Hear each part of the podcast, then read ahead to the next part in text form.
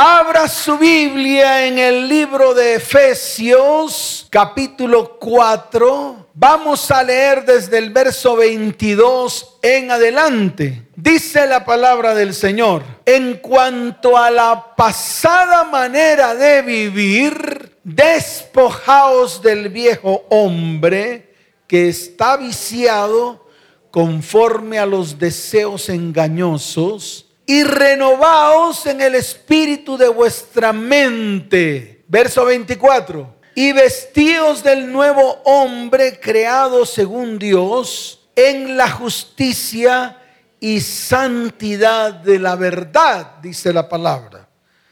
Continúa el verso 25, dice, por lo cual, como dice, dígalo fuerte, como dice, por lo cual desechando la mentira, hablad verdad cada uno con su prójimo, porque somos miembros los unos de los otros. Airaos, pero no pequéis.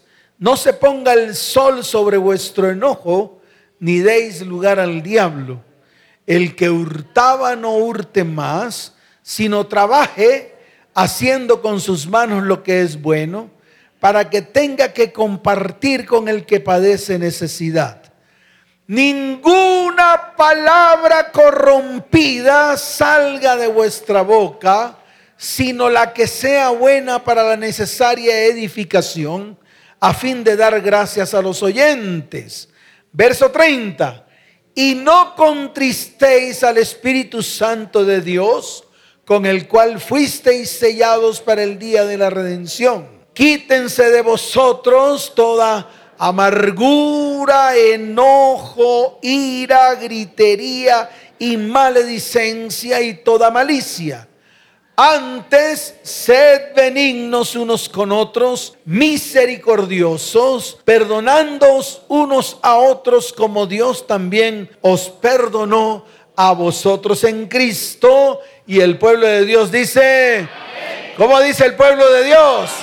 Y esta es la radiografía del viejo hombre. Esta es la radiografía de muchos. Esta es la radiografía de muchos que a pesar de que han aceptado a Cristo en el corazón y a pesar de que vienen a la iglesia, a pesar de que adoran al Señor, a pesar de que cumplen con todos los requisitos, obedecen a medias al Señor, pero su condición es tal y como la muestra la palabra. Por eso el apóstol Pablo en su carta a los Éfesos declara de una manera rotunda en cuanto a la pasada manera de vivir. Entonces cuando nosotros aceptamos a Cristo en nuestro corazón, tiene que haber una división entre lo que era, lo que soy y lo que seré tiene que haber una diferencia, tiene que haber una qué? Una diferencia y no tiene que ser una diferencia hipócrita llena de máscaras, que es el problema de nosotros. El problema del ser humano es que es muy fácil vestirse con vestiduras falsas. Para el ser humano es muy fácil colocarse una máscara dependiendo de la situación o del evento o de la circunstancia que está viviendo. Por eso el apóstol Pablo habla de vestidos. ¿Habla de qué? Dígalo fuerte, ¿de qué habla? De vestidos. Ya basta seguir teniendo un vestido viejo, un vestido harapiento, un vestido lleno de parches, un vestido lleno de qué? De parches, que eso es lo que parecemos. Parecemos parchudos. Vamos a la iglesia, escuchamos una palabra, la llevamos a nuestro corazón y nos colocamos un parche. Nos colocamos un pedazo de parche bueno. Eso que predicó el pastor, esa palabra que dio a mí me tocó. Entonces le coloco el parchecito, le coloco el qué. Dígalo fuerte que le coloca. El parchecito. Y usted cree que colocándole un parche nuevo a un vestido viejo, ese parche le va a durar. Tarde o temprano, ese parche nuevo va a romper completamente todo lo que está viejo y usted se va a quedar desnudo. ¿Cómo se queda? Desnudo. su doctrina no le sirve, su doctrina no le funciona, ora y no le funciona, ayuna y no le funciona, comienza a ejecutar una cantidad de tareas que no le funcionan y todo por qué? Porque en su vestido viejo usted quiere colocar parches nuevos. ¿Quiere colocarle qué? Parches nuevos. Por eso la palabra es claro cuando dice, y vestidos del nuevo hombre, vestidos del qué? Del nuevo hombre. O sea que tarde o temprano tenemos que tomar la decisión de romper el vestido viejo. Tarde o temprano tenemos que tomar la decisión de echarlo a la basura. Tarde o temprano tenemos que estar desnudos delante de Dios para que Él nos limpie, para que Él nos quede. Claro, nos limpie con agua limpia. Por eso Jesús, cuando Nicodemo descendió a verlo de noche, Jesús le dio dos premisas fundamentales. Una de ellas era nacer de agua. Una de ellas era nacer de qué? Dígalo fuerte, nacer de qué? O sea, limpiarnos, porque para eso sirve el agua. El agua no solamente sirve para saciar nuestra sed, sino también sirve para limpiarnos. Por eso él se lo declaró a Nicodemo, le dijo, el que no nace de agua, algunos dicen que es el bautismo. Yo le digo que no, no es el bautismo. Es la limpieza que nosotros tenemos que tener y que esa limpieza viene a través del agua que brota del templo de Dios, que brota de las faldas del templo de Dios y limpia nuestras vidas. ¿Qué hace? Dígalo fuerte, ¿qué hace? limpia nuestras vidas. Pero también el Señor habló de que el que no nace de agua y del espíritu, ¿del qué? Del espíritu. Por eso el apóstol Pablo dice, y renovaos en el espíritu de vuestra mente. ¿Renovaos en qué? Dígalo fuerte en qué nos tenemos que renovar. Claro, en el espíritu de nuestra mente. Tarde o temprano tenemos que tomar la decisión de estar desnudos delante de Dios para que Él nos limpie y para que Él coloque sobre nosotros vestiduras nuevas. ¿Qué tiene que colocar sobre nosotros? Vestiduras nuevas. Por eso no nos podemos quedar como estamos. Por eso no podemos seguir en el mismo barro. Por eso no podemos seguir caminando en la misma potala en la cual hemos estado. Por eso algo tiene que ocurrir en nuestras vidas. Y yo le quiero decir algo con todo el corazón. Lo que ocurre en nuestras vidas es porque nosotros tomamos la decisión. ¿Qué hacemos nosotros? Tomamos la decisión. Y tenemos que mirar hacia el futuro, hacia el mañana para poder experimentar el poder y la gracia de Dios sobre nuestras vidas. Y la única manera, y se lo digo a usted cristiano, la única manera es que comencemos a arrancar la vieja y pasada manera de vivir. ¿Cuántos dicen amén? Por eso la palabra en el libro de Segunda de Corintios capítulo 5 verso 17 lo dice de una manera clara. De modo que si alguno está en Cristo, que si alguno qué.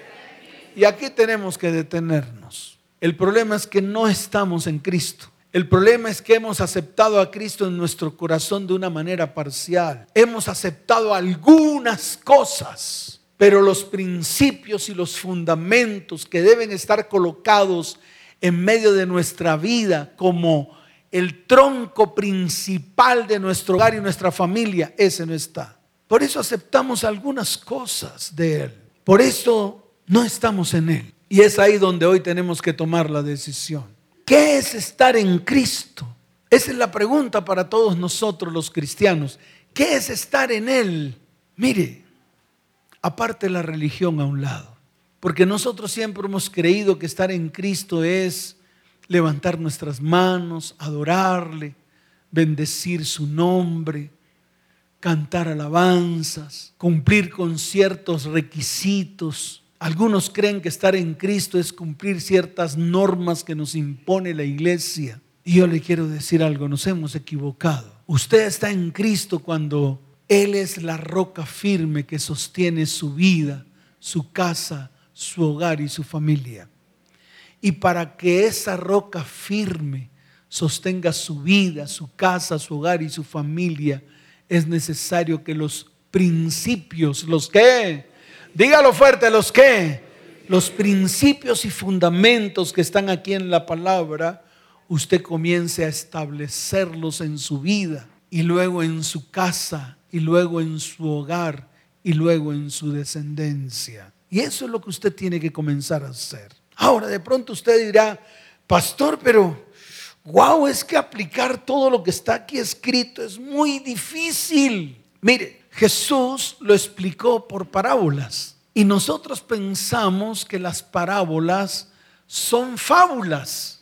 Tomamos la palabra como si fuera un relato más, no para mi vida, no para mi hogar, no para mi familia, no para mi descendencia, sino para aquellos que necesitan conocer del Evangelio pero nunca lo hemos aplicado a nuestras vidas. Jesús lo explicó de una manera diáfana y clara.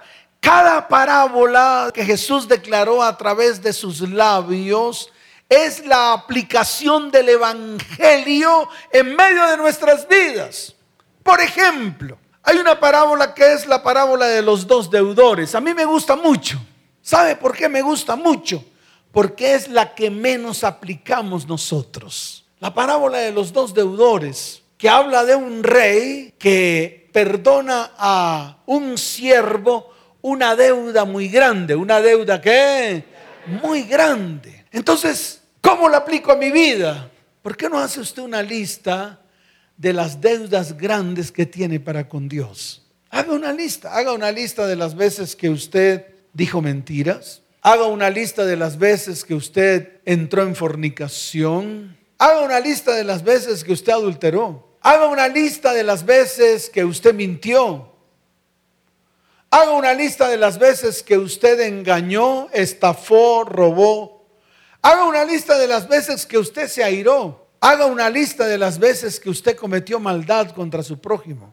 Yo lo invito, yo le invito para que usted vea cómo esta parábola la parábola de los dos deudores, es la que nosotros menos aplicamos. Y colocámoslo delante del Señor y digámosle, Señor, por favor, perdona todo esto que he hecho delante de tus ojos, que ha sido inmundicia delante de ti. Llévelo a la cruz del Calvario. Haga que la sangre de Jesús limpie su vida por completo. Y usted encontrará que ese gran rey es capaz de perdonarlo limpiarlo y sanarlo. Ahora yo le hago una pregunta. ¿Por qué razón si el Señor en la cruz del Calvario se llevó todo su pecado, toda su maldad, limpió su vida, lo perdonó de todos los pecados que usted ha cometido? Ahora le pregunto, ¿por qué razón usted no perdona a aquel deudor que tal vez cometió algo así de pequeñito con usted y que todavía en medio de su alma y en medio de su corazón abriga el odio, el rencor, la ira, la rabia y la maledicencia contra esa persona la cual le hizo daño. Y esta es la aplicación de los dos deudores. Ese gran rey que perdonó a ese siervo una gran deuda, pero cuando el siervo sale de la presencia de ese gran rey, se encuentra con uno que le debía algo muy pequeño. Tal vez ese uno, tal vez eh, cometió alguna imprudencia contra él. Dice la palabra que le debía muy poco dinero con respecto al dinero eh, del que éste le debía al rey. Sin embargo, lo presionó una y otra vez para que le pagase la pequeña cantidad que le debía. Y como no se lo pagó, ¿qué hizo?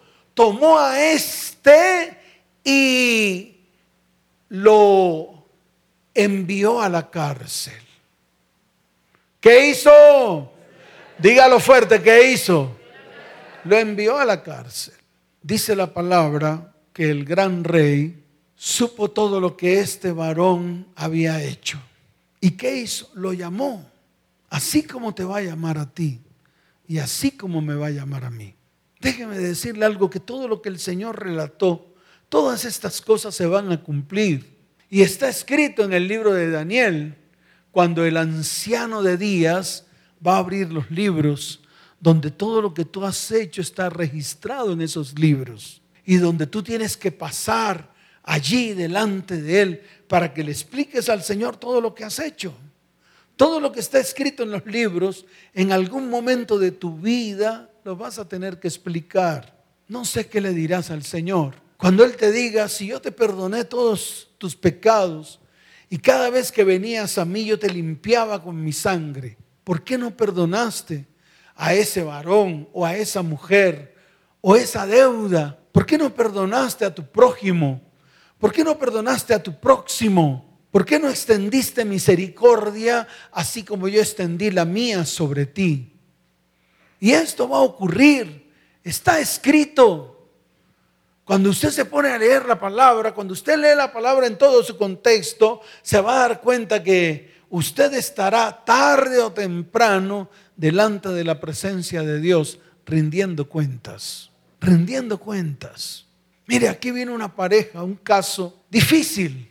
Yo digo de estos casos difíciles este, porque en algún tiempo la mujer le fue infiel a este varón, pero en el momento en el cual este varón le fue infiel a la mujer, esta mujer no lo perdonó. El varón no sabía que ella había sido infiel, pero ella me lo había contado a mí. Entonces yo le dije a ella, ¿con qué autoridad o qué autoridad te da a ti el hecho de no poder perdonar a este varón que hoy viene arrepentido delante de Dios y delante de ti. Si Dios a ti te ha perdonado todo lo que has hecho mal delante de sus ojos. Esta mujer comenzó a llorar. A ella le parecía inverosímil el poder perdonar la infidelidad de este hombre, pero le parecía muy fácil saber que Dios la perdonó de su pecado. Y eso nos ocurre a nosotros. Por eso nosotros en todo tiempo tenemos que estar prestos. Tenemos que estar qué? Prestos a perdonar sin importar el tamaño de lo que tenemos que perdonar. Porque a veces pensamos que lo que nos hicieron a nosotros es mucho más grande que lo que nosotros hemos hecho. Yo le quiero decir algo a todos los cristianos. Y esto le tiene que quedar claro a usted. Para Dios, una mentira pequeña es igual que matar a un ser humano. El pecado para Dios es pecado. A nosotros nos, han enseñaron mal. A nosotros nos enseñaron los famosos pecados veniales y los famosos pecados mortales. Yo le quiero decir algo. Para Dios no existen los pecados veniales ni los mortales. Para Dios todos los pecados tienen la misma magnitud. ¿Tiene la misma qué? Magnitud. Así que no crea que porque usted mienta, el que fornica peca más que usted. No crea que porque usted adultera, el que mata peca más que usted. Porque para Dios todos los pecados son del mismo tamaño. ¿Cuántos dicen amén? ¿Cuántos dicen amén? Dele fuerte ese aplauso al Señor. Por eso la palabra dice, de modo que si alguno está en Cristo, de modo que si alguno qué. Claro, de modo que si yo tengo, adquiero, coloco los principios y fundamentos del Señor en medio de mi vida. Claro, porque tiene que comenzar usted y es algo que para usted tiene que ser muy claro. Usted es el que tiene que comenzar. Primero comienzo yo para poder dar ejemplo, para poder ser el ejemplo de mi familia, de mis hijos y de mis descendientes. Por eso los principios y fundamentos, los primeros que tenemos que aplicar en nuestras vidas somos nosotros. ¿Somos quienes? Nosotros aplicar sus principios y fundamentos. De esa manera nuestra casa no se va a derribar. De esa manera nuestra casa qué? Por más de que vengan vientos fuertes, si tú basas, si tú colocas tu casa sobre la roca firme, déjame decirte algo, tu casa jamás se moverá, quedará allí firme. ¿Quedará qué? Firme si colocas tu vida, tu casa, tu hogar, tu familia y tu descendencia en la roca firme que es Jesucristo. ¿Cuántos dicen amén? Por eso dice, de modo que si alguno está en Cristo, nueva criatura es. ¿Nueva qué? Nueva criatura es. Pero hay algo que es importante, que es lo que muchas veces no queremos dejar ir, que es nuestra vida pasada. Por eso la palabra dice, las cosas viejas pasaron, las cosas viejas que... Ahora yo le pregunto, ¿cuántas cosas viejas aún están en medio de su vida? ¿Cuántas cosas viejas aún están en medio de su hogar? ¿Cuántas cosas viejas aún están en medio de su familia y en medio de su descendencia? Y esa es la pregunta. Y qué bueno que hoy usted haga introspección. ¿Cuántas cosas viejas todavía están en medio de su mente y su corazón? ¿Cuántas cosas que ocurrieron hace tiempo atrás todavía usted la tiene en medio de su mente? ¿Cuántas cosas no ha podido usted llevar a la cruz porque las tiene guardadas por si acaso en algún momento usted puede cobrar venganza? Y yo he escuchado de muchas personas, tanto hombres como mujeres, que uno les pregunta en medio de la consejería, pero ¿por qué no colocas todo eso en la cruz del Calvario? ¿Por qué sigues con cosas guardadas ahí en tu corazón que hacen mucho daño no solamente a tu vida espiritual, sino también a tu vida emocional? Y no solamente a tu vida emocional, sino también a tu vida física y te llenan de enfermedades. Mire, aquí viene una mujer, debe estar por ahí, una viejita, simpática, porque a pesar de que venía con un bastón, ya caminaba lerdo. ¿Cómo caminaba? Lerdo, muy lerdo, con su bastón. Se sentó en la silla donde yo doy la consejería, que es un sillón café. Cuando tú te sientas ahí, tú te hundes ahí porque quedas tranquilo, como, como relajado. Y ahí es donde yo le doy palo a la gente. Ahí es donde yo le doy qué. Dígalo fuerte que le doy. Palo a la gente. Comenzó a contarme su historia. Lo primero que le dije fue, muéstreme sus manos, porque la vi con bastón, la vi caminando lerda y coja, así cojita. Y cuando se sentó, se sentó con mucha dificultad. Y cuando se levantó, peor. Eso no podía ni doblarse. No podía ni, así como mejor dicho, como quien no quiere la cosa. Cuando yo le veo la condición de sus huesos, lo primero que le pregunto o lo primero que le digo es, muéstreme sus manos. Su mano derecha, ella me mostró su mano derecha sus dedos todos torcidos.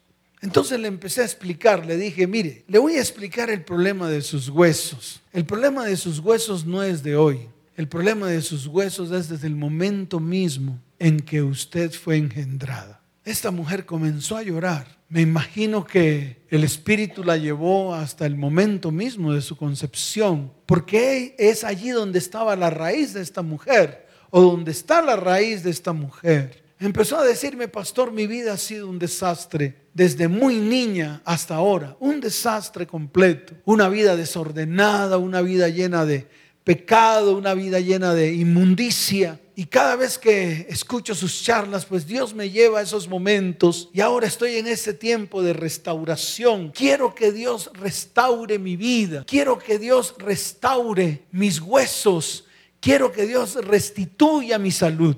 Entonces le dije, Tú tienes un problema. Tu problema nació cuando fuiste engendrada. Tu problema nació con el golpe que tu papá le dio a tu mamá en el vientre. Y le seguí explicando, le dije, los problemas de los huesos, todo lo que tenga que ver con osteo, todo lo que tenga que ver con qué, con osteo, todos los problemas en los huesos es un problema de falta de perdón, es un problema interno, un problema que está en medio de nuestro corazón que no nos permite perdonar al otro, al que nos hizo daño o al que nos abandonó. Así se lo dije de una manera clara o diáfana. Esta mujer estaba llorando y me dijo, pastor, tiene razón. Mi papá borracho le dio una patada en el vientre a mi mamá porque no quería tenerme, porque se había disgustado debido a que mi mamá dejó, se dejó embarazar. Y la manera más fácil para mi papá fue darle una patada en el vientre a mi mamá para ver si yo salía si yo no nacía? Efectivamente, esta mujer nació de seis meses. Y yo le dije, el hecho de que hayas nacido de seis meses es porque Dios tiene algo muy grande para ti, porque tú tienes que ser una mujer de testimonio y tú tienes que decirle a las otras mujeres todo el problema que se llevan encima cuando no perdonan. Así se lo dije y me la quedé mirando y le dije, ¿por qué razón hasta hoy todo tu pasado está en tu hombro? ¿Por qué no has podido deshacerte de ese pasado que ha dañado en cierta manera tu vida? No solamente tu vida espiritual, no solamente tu vida emocional, sino también tu vida física. Y no solamente eso, has contaminado con todo lo que has guardado en tu corazón a tu hija. Y empezó a narrarme la historia de su hija. Y me dijo, pastor, yo quiero que mi hija sea transformada. Yo quiero que mi hija sea salva. Yo quiero que mi hija no repita la historia que yo un día hice en el transcurso de mi vida. Yo quiero que mi hija se detenga, pare. Y entonces el Señor le dijo, para que eso pueda suceder es necesario que tú perdones todo el mal que te hicieron. No solamente tu papá, no solamente tu mamá, sino todos los que de ahí en adelante vinieron delante de ti para hacerte daño, para hacerte maldad, para dañar tu corazón y contaminarlo con todo lo que ellos hicieron contigo. Ese es el primer paso. El segundo paso es ir donde tu hija y después de tener un corazón que ha perdonado a todas las personas que te han hecho daño, ella por primera vez va a sentir el amor de una madre que nunca tuvo. Y ese amor que Dios va a colocar en medio de ti va a hacer que tu hija no solamente se vuelva a ti como hija, sino que también se va a volver a Dios, porque Dios comenzará un tiempo de sanidad y de bendición sobre su vida. ¿Cuántos dicen amén? ¿Cuántos dicen amén? Dele fuerte ese aplauso al Señor.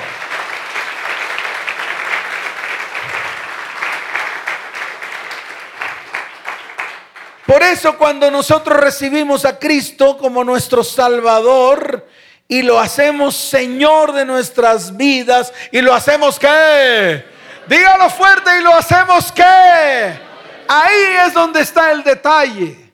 Hacerlo el Señor de su vida. Escuche esto para que nadie más se enseñoree de usted. Si usted hace al Señor Señor de su vida, Nadie más se va a enseñorear de usted como hasta ahora. El pecado no se va a enseñorear de usted. La maldad no se va a enseñorear de usted. La maldición no se va a enseñorear de usted. Y usted podrá tomar nuevamente la autoridad que un día el Señor le entregó en sus manos. Y se va a levantar y serán los mejores tiempos para su vida, su hogar, su familia y su descendencia. ¿Cuántos dicen amén? ¿Cuántos dicen amén? Entonces cuando usted hace al Señor el Señor de su vida, comienza un proceso de renovación y santificación. Y cuando hablo de santificación no estoy hablando de los cara de cuchiflis, no estoy hablando de los que se colocan máscaras de santurronería. Porque ese es el problema del cristiano. El cristiano se viste de religioso para mostrar su piedad. El cristiano se viste de piadoso para mostrar su misericordia. El cristiano se viste muchas veces de voz bonita, de voz que... Dígalo fuerte, de voz que... De voz bonita para mostrar su bondad. Pero déjeme decirle algo. Y se lo digo aquí, si el Espíritu de Dios no está en medio de su vida, el fruto del Espíritu jamás se mostrará en su vida y usted seguirá siendo un mascarudo, seguirá colocándose las mismas máscaras delante de los hombres para que le crean. Mas Dios no quiere esto. El Señor lo que quiere es renovarlo. ¿Qué quiere el Señor con usted y conmigo? Claro, Él quiere renovarnos, pero no solamente quiere renovarnos, Él quiere santificarnos. Esto quiere decir que seamos apartados para Él, que seamos que... Eso es lo que significa santidad. La palabra santidad significa apartados para Dios.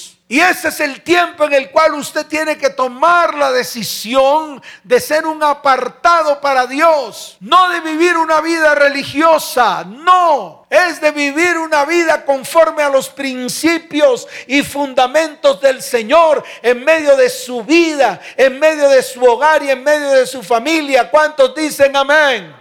Y es fácil. La misma palabra lo dice. En el Antiguo Testamento habla de colocar la palabra de Dios en medio de nuestros frontales, de colocar la palabra de Dios en medio de nuestros postes, en medio de nuestras puertas, en medio de nuestras ventanas, en medio de nuestro hogar. Esta palabra la hemos tomado como una palabra que ya no funciona en nuestras vidas Preferimos colocar nuestros conceptos y nuestros fundamentos. Preferimos colocar nuestros principios en medio de nuestro hogar cuando usted y yo sabemos que nuestros principios no sirven para nada. No sirven. Mire y verá que los principios que usted ha colocado en medio de su hogar no ha servido ni para usted, ni para su cónyuge, ni para sus hijos, ni para su descendencia. ¿Por qué? Porque son suyos y al ser suyos, usted puede hacer con ellos lo que se le da la gana. Y termina usted mismo violándolos. Termina usted mismo haciendo lo que se le da la gana. Y cuando hace lo que se le da la gana, su autoridad se rompe. Entonces falla la autoridad que tiene sobre sus hijos. Y comienzan sus hijos a hacer lo que se les da la gana. ¿Sabe por qué? Porque nunca vieron un principio y un fundamento aplicado por usted para que ellos lo pudieran aplicar. Porque vieron que todos los principios y fundamentos que usted declaró desde el principio, usted mismo los pisoteó. Y ahí es donde está el problema. Por eso somos transformados para ser una nueva criatura, tal como lo dice la palabra.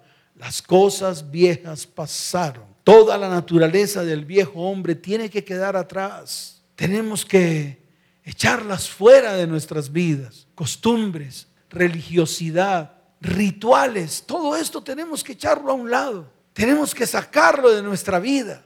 Tenemos que ahondar en nuestra alma y en nuestro corazón para arrancar la ira, el odio, el rencor, para arrancar lo que dice la palabra, nuestra amargura y nuestra raíz de amargura.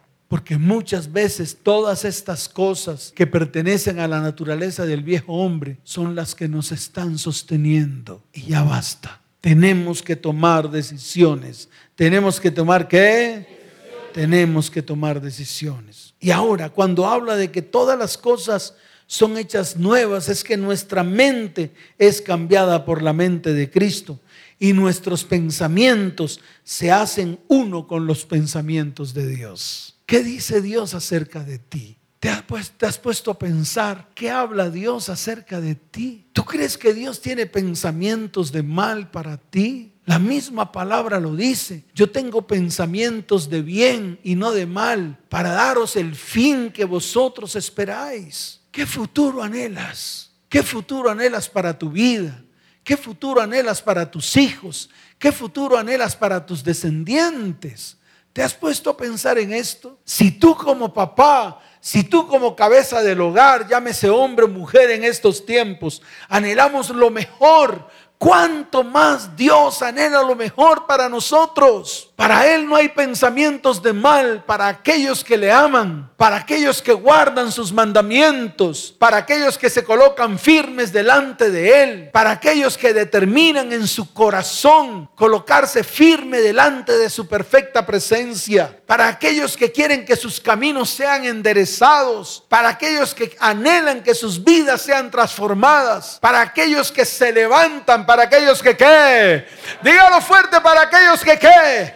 Para aquellos que se levantan delante de Dios para tomar buenas decisiones delante de su perfecta presencia. Eso es lo que Dios ha anhelado en su corazón desde el comienzo. Por eso desde el comienzo trazó un plan de salvación para el hombre. Por eso desde el comienzo Él mismo trazó ese plan para traer salvación, sanidad, bendición y prosperidad sobre aquellos que determinen ser sus hijos. ¿Cuántos dicen amén? ¿Cuántos dicen amén? Dele fuerte ese aplauso al Señor.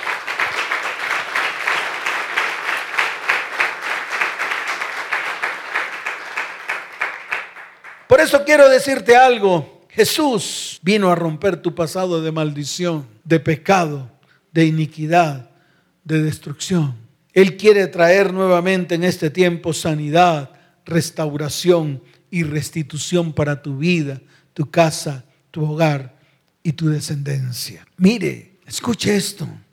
Nadie ha dejado una huella tan grande en toda la humanidad. Él las llevó en su propio cuerpo para sanarnos, limpiarnos, liberarnos, quitar la dolencia y perdonar nuestro pecado. Y esa es nuestra fe. Ahí tenemos colocado nuestros ojos. Por eso la palabra dice, puestos los ojos en Jesús, el autor y consumador de la fe. Y hoy es el día en el cual vamos a colocar nuestros ojos en Él. Y hoy es el día en el cual vamos a creer en la obra redentora de Cristo en la cruz del Calvario. Por eso cuando yo leo la palabra y veo lo que Él hizo cuando vino en la tierra, siempre hago introspección y siempre miro todas las cosas que Él hizo. Por ejemplo, ¿qué hubiese sido de esta mujer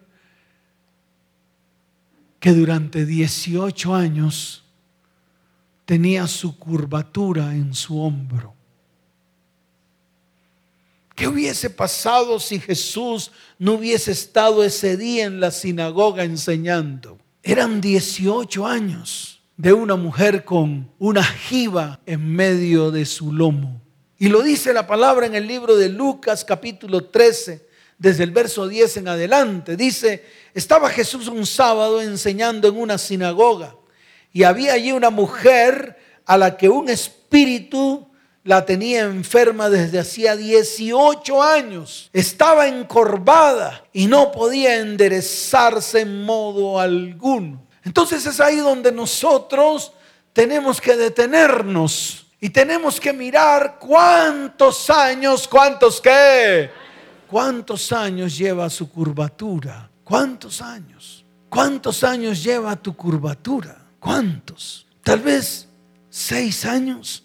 ¿Cuántos años? Muchísimos años. Y todavía es el momento en que hemos aceptado a Cristo en el corazón, pero la jiba está ahí. Y la jiba nos presiona cada día. Y cada vez que todo eso que nos han hecho lo traemos a nuestra mente, viene el dolor y ese dolor trae enfermedad y esa enfermedad no nos deja avanzar. Mire, no mire tanto a la mujer de la jiba. Mírese usted, porque hoy es el día en el cual Dios quiere extender su misericordia y su bondad sobre nosotros para traer sanidad, para traer qué. Pero tenemos que reconocerlo. Yo me imagino a Jesús preguntándole a la mujer, mujer, ¿cuántos años llevas con esa jiba? ¿Cuántos años llevas que no te puedes levantar erguida? ¿Cuántos años llevas con ese peso en tu espalda? Hoy el Señor te lo está preguntando a ti. Hoy es el día de hablar con Él, de decirle, Señor, mi jiba lleva tantos años, tantos años de dolor, tantos años de confusión, tantos años de amargura, tantos años de iras, tantos años de contiendas, tantos años de maledicencia, tantos años te acepté a ti como mi Señor hace tanto, pero no importó que te haya aceptado, sigo caminando en las mismas. El peso aún está en mis hombros. El peso aún está en donde. Así que hoy es el día de libertad. Hoy es el día en el cual vamos a ser libres de todas las jivas que nos han puesto en el mundo. ¿Cuántos dicen amén? ¿Cuántos dicen amén? Dele fuerte ese aplauso al Señor.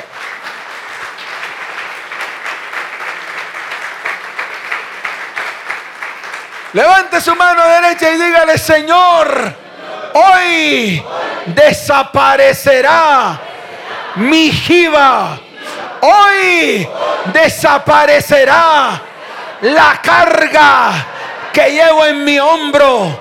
Hoy es el día de mi libertad. ¿Cuántos dicen amén? Fuerte ese aplauso al Señor.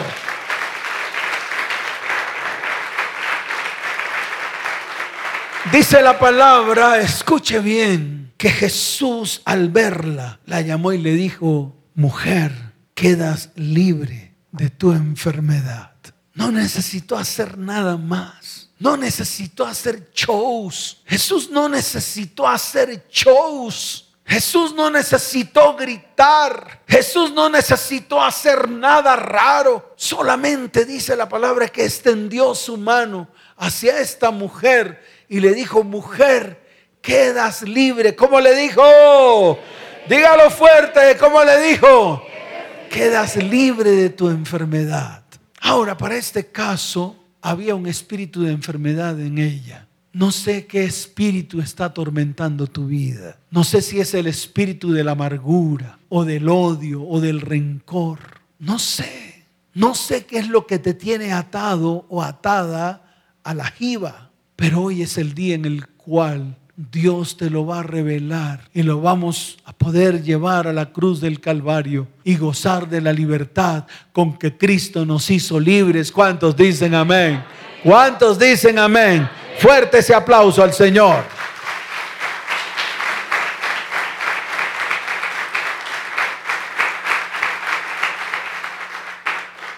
En el libro de Mateo capítulo 9, la palabra habla de una mujer enferma de flujo de sangre. Y dice la palabra que esta mujer llevaba 12 años. ¿Cuántos años?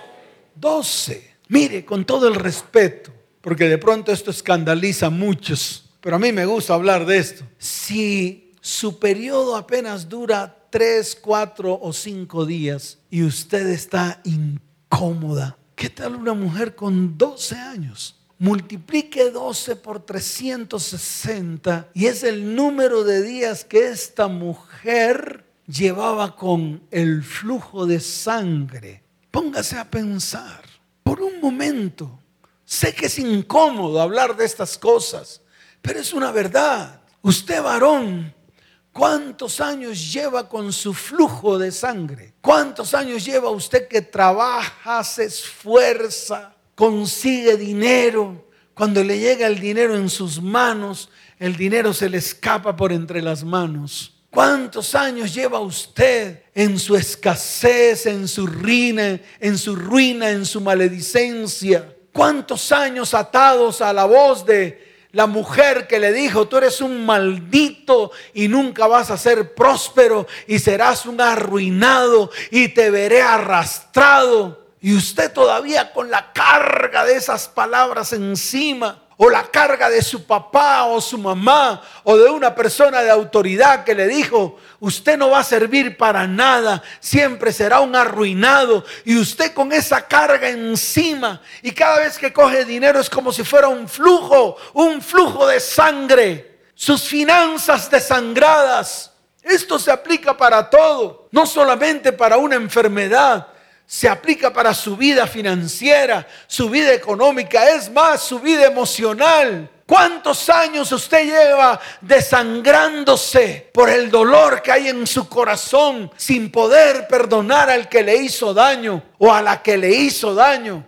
Comenzando por su mamá, comenzando por su papá, comenzando por sus hermanos, comenzando por sus violadores, comenzando por aquellos que le deshonraron, comenzando por aquellos que le ultrajaron. Y usted sentado en una silla sin poder percibir la transformación en su vida, una vida nueva, renovada, una vida llena de perdón, una vida llena de misericordia, una vida llena de bondad, una vida llena de amor, una vida llena del Espíritu de Dios en medio de su vida, mostrando el amor de Dios hacia los suyos, sabiendo que ellos verán su testimonio y creerán en aquel que de verdad transforma su vida, su hogar y su descendencia. Entonces imagínense, una mujer con 12 años, yo me imagino que no había toalla sanitaria que le soportara, aunque en ese tiempo no habían toallas sanitarias. Ahora usted se imagina esta mujer con flujo de sangre, 12 años. ¿Cuánto lleva su flujo de sangre?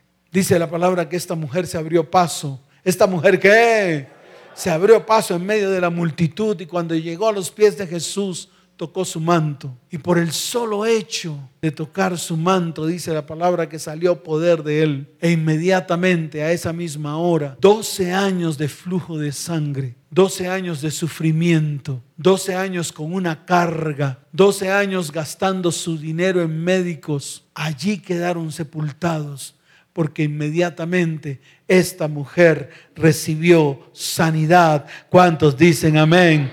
¿Cuántos dicen amén? Dele fuerte ese aplauso al Señor.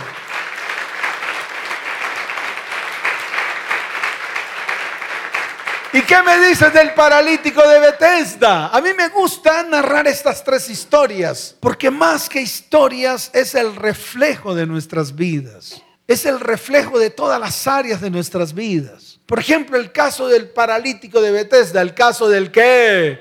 Del paralítico de Bethesda con su argumento, con sus rituales con sus costumbres, aplicando todo lo que sus antepasados aplicaban, así como muchos cristianos que aún aceptando a Cristo en su corazón siguen aplicando los rituales de sus antepasados.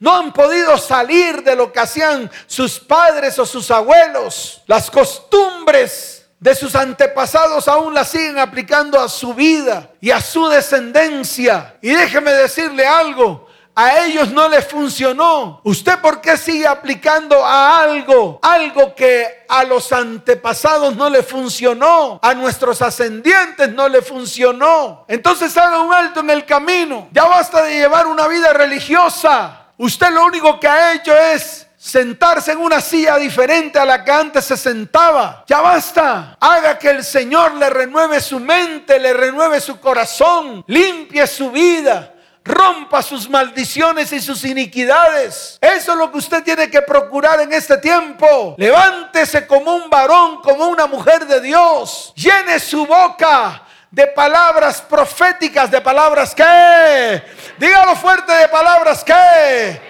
Usted varón, usted mujer, conviértase en un sacerdote de Dios. Eso es lo que tenemos que hacer en este tiempo. La iglesia se tiene que levantar y la iglesia es usted. La iglesia se tiene que levantar con una palabra profética. La iglesia se tiene que levantar con una palabra de sanidad para las familias, para las descendencias y para las naciones de la tierra. La iglesia se tiene que levantar. Los padres se tienen que levantar para profetizar sobre sus hijos. Las madres se tienen que levantar para profetizar sobre su descendencia. No nos podemos quedar allí en medio de una religiosidad barata. Es el tiempo de levantarse. Esto fue lo que pasó con el paralítico. 38 años. ¿Cuántos? Imagínese 38 años. Yo duré 32 años en medio de mi religiosidad barata. Iba a una iglesia. Tal vez comía la comunión. Pero el lunes me encontraba con la chimoltrufia para hacer de las mías pecaba, rezaba y empataba. Y esa era mi vida religiosa. Cuando iba a la iglesia ponía mi cara de santurrón, cara de cuchiflí. Pero cuando salía de la iglesia era un completo ogro, maldiciente. Maldecía mi casa, maldecía mis hijos, maldecía mi hogar, deshonraba mi hogar. Malgastaba mi dinero porque yo decía que es que ese era mi dinero proveía para la casa y decía, eso es suficiente. Con lo que proveo es suficiente, el resto me toca a mí, el resto me lo puedo malgastar yo con mis amigos, con las chimoltrufias o haciendo lo que se me diera la gana, porque al fin y al cabo era el esfuerzo de mi trabajo. Parecía un paralítico. Así duré 31 años, en medio de mi parálisis, en medio de mis conceptos, en medio de mis religiosidades. Así como Jesús cuando se le acercó y le dijo, ¿qué haces ahí? ¿Y qué dijo el paralítico? Pues esperando a que el ángel descienda, porque muchas veces ha descendido, pero llega otro más vivo que yo y se mete. Cuando yo me voy a meter, ya se metió el otro, y pues sana al otro y a mí no. Y el mismo Jesús le dijo, ¿y has esperado tanto tiempo para quitar de en medio de ti tu parálisis? Mas yo te digo hoy, levántate, toma tu lecho y anda. Y dice la palabra que al instante este paralítico que llevaba 38 años se levantó. Y apenas que se levantó fue a cumplir con su rito. Jesús lo encontró allá en la iglesia, levantando las manos, dándole gracias a Dios. Amén por eso. Nadie dice que no, eso hay que hacerlo. Pero Dios vio en él la religiosidad barata que todavía estaba en medio de su corazón. Y se le acercó y le dijo, ¿sabes una cosa? En vez de estar haciendo estas cosas, ve y no peques más para que no te venga algo peor. Y es ahí donde nosotros como cristianos tenemos que pararnos firmes. Porque si queremos una verdadera transformación en nuestra vida, casa, hogar, familia y descendencia, lo primero que tenemos que hacer es dejar nuestra vieja, horrenda, horrible, puerca, nauseabunda manera de vivir. Si no ocurre eso en tu vida, tu cristianismo es un cristianismo mascarudo, hipócrita y mentiroso. Amén. ¿Cuántos dicen amén? Dele fuerte ese aplauso al Señor. Colóquese en pie. En el libro de Jeremías capítulo 30, verso 17, la palabra dice, mas yo haré venir sanidad para ti y sanaré tus heridas, dice Jehová, porque en algún momento te llamaron desechada, diciendo, esta es Sión, la que nadie se acuerda. Hoy es un día especial en que el Señor quiere hacer venir sanidad para ti para tus hijos y para tu descendencia. Y Él quiere sanar completamente todas tus heridas, dice el Señor. ¿Cuántos dicen amén? Y en el libro de Isaías capítulo 43, en el verso 18, en adelante la palabra dice, no os acordéis de las cosas pasadas, ni traigáis a memoria las cosas antiguas y el mismo Señor hoy declara esta palabra profética. He aquí que yo hago cosa nueva. Pronto saldrá la luz. No la conoceréis. Y dice la palabra, otra vez abriré camino en el desierto y ríos en la soledad. ¿Cuántos dicen amén? ¿Cuántos dicen amén? Levanten sus manos al cielo y dile, Señor, diga, Señor, hoy renuncio a las cosas pasadas Hoy rompo, echo fuera, coloco en la cruz del Calvario las cosas antiguas, aquellas cosas que dañaron mi vida, que dañaron mi corazón, que dañaron mi alma. Y hoy veo las consecuencias en mi vida espiritual y en mi vida física. Señor, tú dices en tu palabra, que a partir de hoy haces cosa nueva en medio de mi vida, en medio de mi hogar y en medio de mi descendencia. Y que esa cosa nueva de bendición, de sanidad, de milagros y de prodigios saldrá a la luz. Yo creo, Señor, en la libertad con que Cristo me hizo libre. Por lo tanto, levante su mano y diga, por lo tanto, hoy renuncio, hoy renuncio a mi jiba, a la jiba que han puesto los hombres en medio de mi espalda, en medio de mis lomos. Hoy es el día en el cual renuncio a la carga que he llevado en medio de mis hombros. En el nombre de Jesús. Levanta tu mano derecha. Cierra tus ojos. No sé cuánto lleva tu jiba. Yo sé cuánto lleva la mía. Hoy vas a colocar esos años en los cuales los hombres, los próximos, los que han estado a tu alrededor, colocaron sobre ti. Y lo vas a llevar a la cruz. Allí donde estás. Levanta tus manos al cielo y dile, Señor, yo llevo, yo llevo a la cruz esa carga que fue colocada sobre mis hombros. Hoy la coloco en la cruz del Calvario. Señor, y así como tú extendiste tu mano sobre la mujer encorvada, hoy extiende tu mano sobre mí.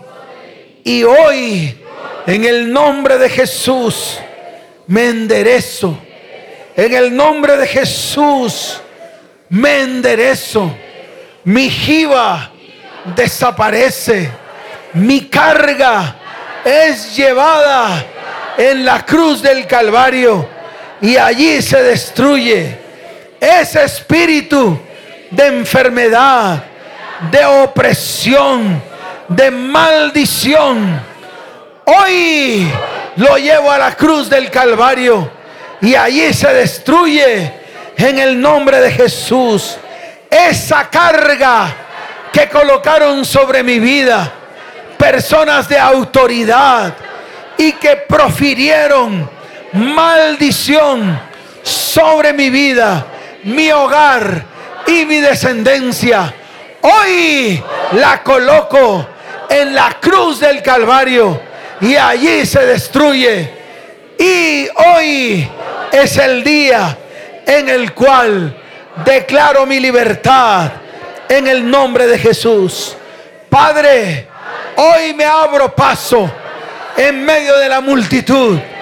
Hoy voy al que tengo que ir, así como fue la mujer del flujo de sangre y llegó, delante de ti, Señor, y tocó tu manto. Hoy voy a la cruz y mi flujo de sangre desaparece. Mi flujo de sangre se rompe. Mi flujo de sangre se seca en el nombre de Jesús. Padre, Padre, y hoy renuncio a los rituales. Hoy renuncio a mi religiosidad barata. Hoy vengo delante de ti y te recibo como mi único y suficiente Salvador. Señor, tus principios y tus fundamentos hoy lo coloco sobre mi vida, sobre mi hogar, sobre mi familia y sobre mi descendencia. Y hoy determino en mi corazón que tú eres mi Señor y mi Salvador. Gracias Padre, en el nombre de Jesús. Amén. Y amén. Dele fuerte ese aplauso al Señor.